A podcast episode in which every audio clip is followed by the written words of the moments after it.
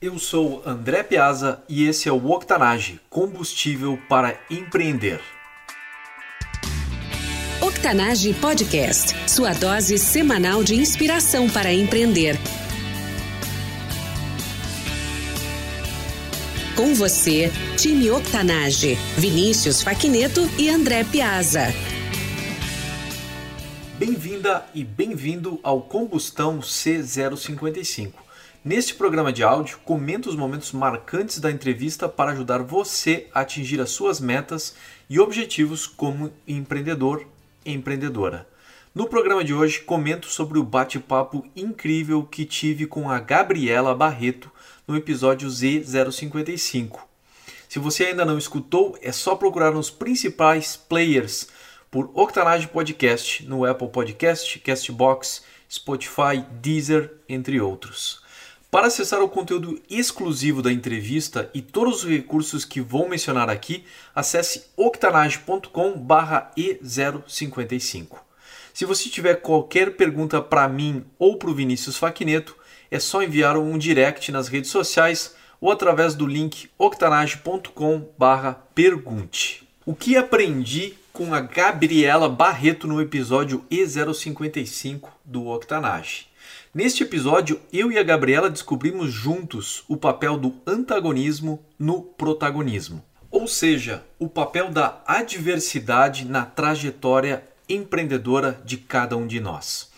O exemplo que a Gabriela trouxe para o episódio foi que, antes de tomar uma decisão importante, ela passava um tempo no mar que era uma coisa que desafiava ela. E foi justamente o estupim, a centelha para essa nossa descoberta coletiva.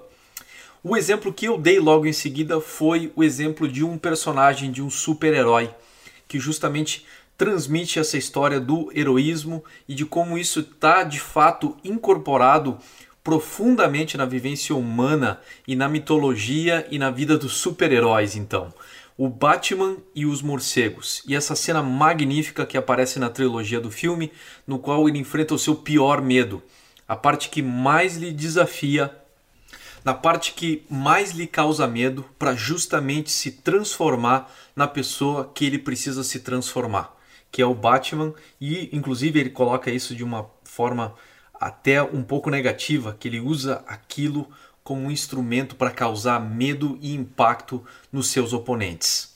Um outro exemplo que eu trouxe para o episódio foi o exemplo de vários dos empreendedores e empreendedoras que passaram pelo Octanage e nos dividiram com a gente elementos ou uh, sistemas ou rotinas no qual eles incorporam de forma sistemática o antagonismo na sua vida como forma de tornar eles umas pessoas mais preparadas e mais prontas para encarar desafios. Eu lembro agora de cabeça o exemplo do Daniel Vargas, que toma um banho gelado todo dia de manhã e falou: se eu consigo enfrentar esse banho gelado de manhã, eu estou pronto para o meu dia enfrentar o que for.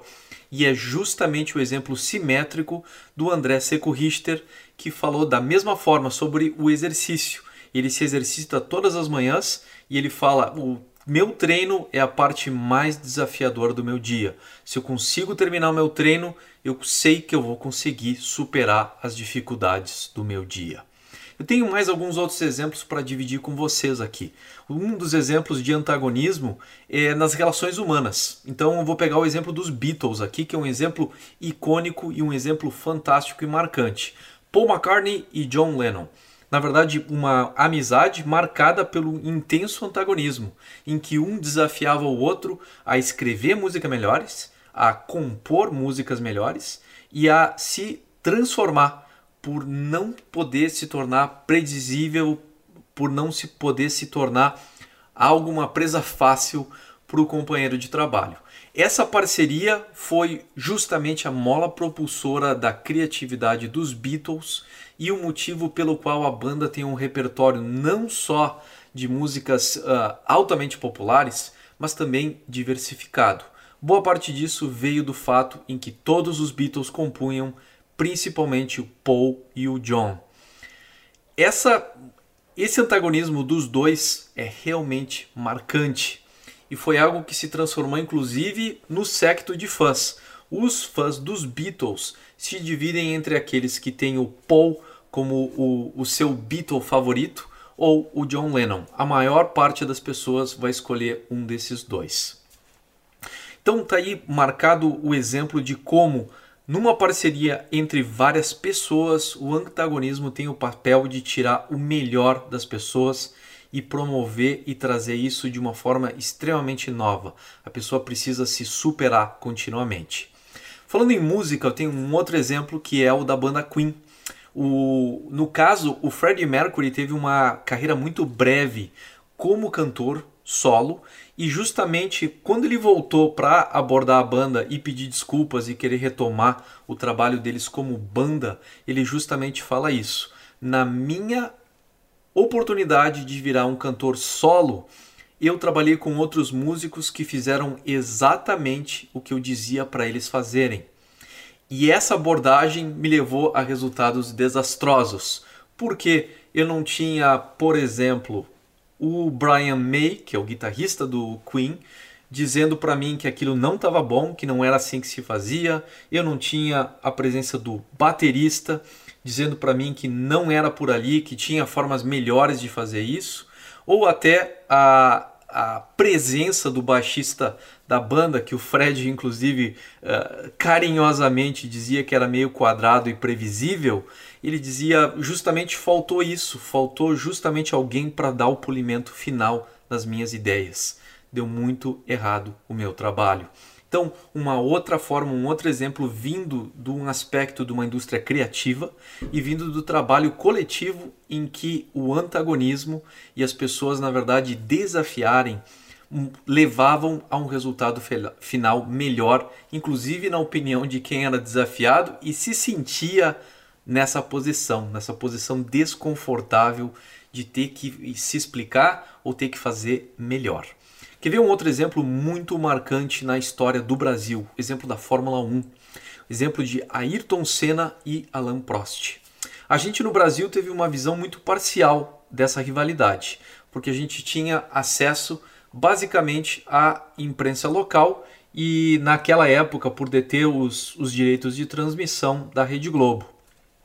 Em escala global, isso na verdade é colocado com muita clareza em documentários e em vários livros que você encontra na imprensa global de Fórmula 1, eles retratam o Ayrton Senna e o Alan Prost, na verdade, como antagonistas um dos outros, uma algo que começou na mídia e que na verdade era resolvido na prática nas pistas.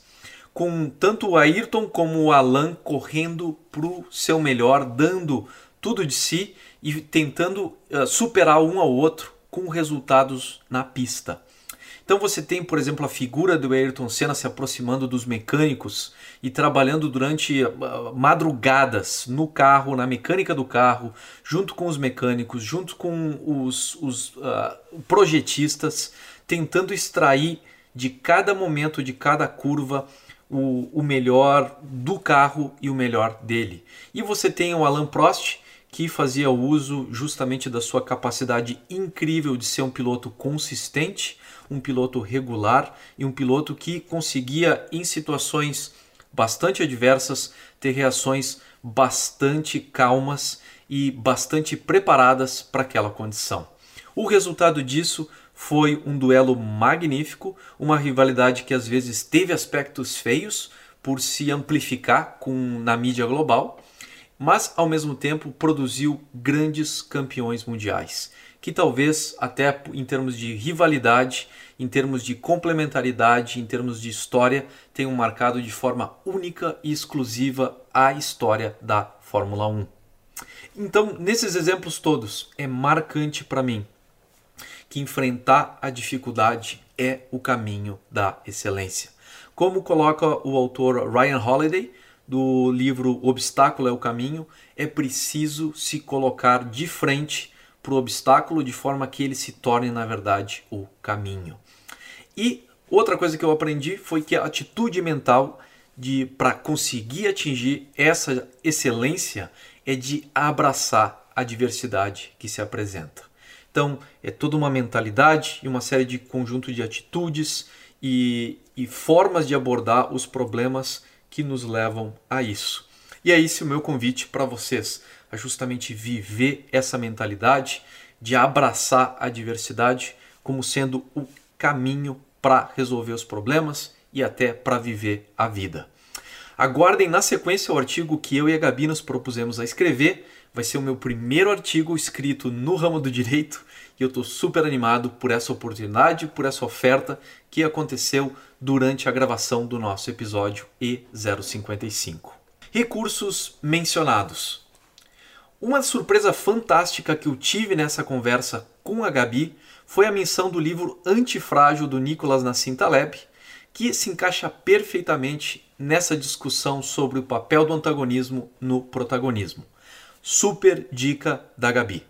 Nesse livro, o autor descreve o que é antifragilidade, que eu vou resumir de uma forma muito simples como sendo a habilidade de se beneficiar da adversidade. Para mim, esse livro é uma porta para grandes e novas descobertas.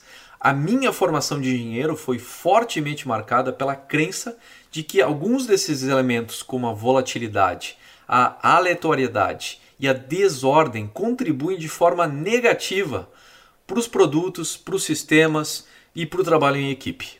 Em geral, são uma manifestação do caos e da entropia do universo e, portanto, são elementos indesejados que precisam ser prevenidos, mitigados ou simplesmente completamente eliminados do cenário.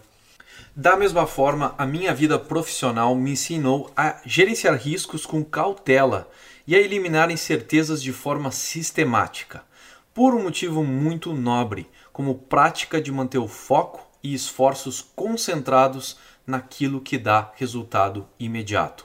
O grande perigo disso é que, se levado como disciplina, periga empobrecer o desenvolvimento pessoal e de impactar a qualidade dos relacionamentos que se formam ao longo prazo. O autor do livro nos ensina que esses elementos que eu mencionei anteriormente, a aleatoriedade, a volatilidade, a desordem, ele, eles têm um papel fundamental em tornar as pessoas, os sistemas, as comunidades, corpos, todos eles menos suscetíveis no longo prazo.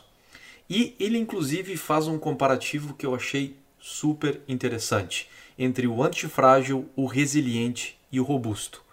Você sabe qual a diferença? O resiliente funciona como uma mola. Depois de exposto ao estresse ou de ser estendido, ele retorna à posição original. O robusto não se deforma nem se transforma com o choque.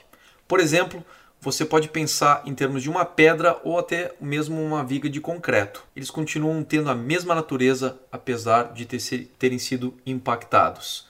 E no exemplo do concreto, fica muito fácil de ver a fragilidade do concreto.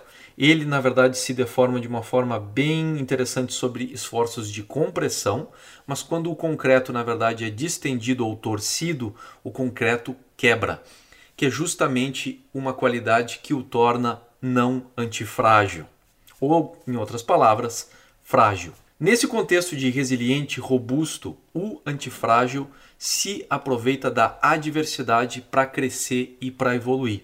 Um exemplo magnífico, uma figura que vocês podem colocar em mente agora, é o dente de leão, que larga esporos e sementes quando é provocado pelo vento. Algumas perguntas que eu quero dividir com vocês para que funcionam como diagnóstico para saber se você precisa se tornar uma pessoa antifrágil. Ao planejar os seus passos, você considera cenários inesperados ou apenas visualiza o um mundo ideal? Você prefere os momentos de estabilidade ou de instabilidade? O caos te assusta ou te motiva? Você enxerga a crise como um problema ou como uma oportunidade? Nos seus projetos, você precisa ter tudo sob controle ou saber se ou você sabe se virar diante do imprevisível. Se você é como eu, você acabou de descobrir oportunidades imensas para se tornar uma pessoa melhor. Vem junto comigo nessa jornada. Algumas dicas para você se tornar uma empreendedora antifrágil. Não deixe de agir por temer a ocorrência de erros com riscos menores. Se os riscos menores acontecerem, na verdade, eles vão contribuir como aprendizado ou como forma de tornar aquilo que você está desenvolvendo mais robusto, porque já conseguiu superar aquela falha. Dê e receba feedback à sua equipe de forma clara e honesta, ajudando a criar um time antifrágil. Esse, essa transparência, essa passagem da antifragilidade para os relacionamentos é algo que vai transformar a sua vida e os seus relacionamentos como um todo. Procure ser essa pessoa que traz transparência, clareza e honestidade para suas relações. Aplique o seu conhecimento e estude sobre crises parecidas com as quais você está sabendo, você está passando, para você identificar e saber como vai agir. Então isso é uma forma muito legal de aprendizado também, porque outras pessoas viveram o que você está vivendo e já passaram por esses desafios. Desconfie quando tudo caminha bem e fácil demais. Então, uma forma bem legal de, de aplicar isso na prática é quando as coisas estão indo muito bem ou tudo conforme planejado, às vezes pode ser sinal de que você não considerou uma oportunidade maior. Então, sempre uma oportunidade para crescer. Se você está atingindo todos os seus objetivos, de repente você não está sendo ambiciosa de forma suficiente. E por último, não adie os seus problemas encare-os e leve o aprendizado consigo nos, nos projetos futuros. Essa é exatamente a razão pela qual eu e o Vinícius começamos a oferecer uma mentoria exclusiva aqui para o nosso público do Octanage. Para você que encontrou obstáculos enquanto perseguia um sonho, uma visão e acabou tendo dificuldades e não conseguiu ou ainda não consegue superá-los. Nessa mentoria, nós vamos lhe ajudar a encarar de frente esse caminho que você precisa perseguir. Nós vamos trabalhar juntos em identificar e entender essas dificuldades, quebrar esse desafio em partes, trabalhar em soluções concretas, inclusive experimentos que vão tornar você ou o seu empreendimento ou o seu negócio antifrágil para tudo aquilo que você está agora evitando, adiando ou que lhe deixa inquieto porque não sabe como resolver. Em octanage.com/mentoria você pode submeter a sua aplicação. Essa é a sua oportunidade de trabalhar com mentores experientes que vão ter uma abordagem estruturada, mas ao mesmo tempo cheia de empatia para transformar você, empreendedor e empreendedora, agora em 2019. Esse então foi o Combustão respondendo às suas dúvidas e ativando os recursos do episódio E055 com a Gabi Barreto, disponível em octanage.com/e055. Gostou desse áudio? Indique o Octanage para alguém que possa aproveitar nosso conteúdo. É só acessar octanage.com/indique e enviar para a pessoa através do WhatsApp. Toda semana publicamos episódios novos. Para receber novos episódios no seu dispositivo, assine o Octanage no seu app favorito. Spotify, Deezer, Apple Podcasts e qualquer outro app de podcasts em octanage.com barra assine grátis. Time Octanage, até a próxima. Octanage Podcast, sua dose semanal de inspiração para empreender.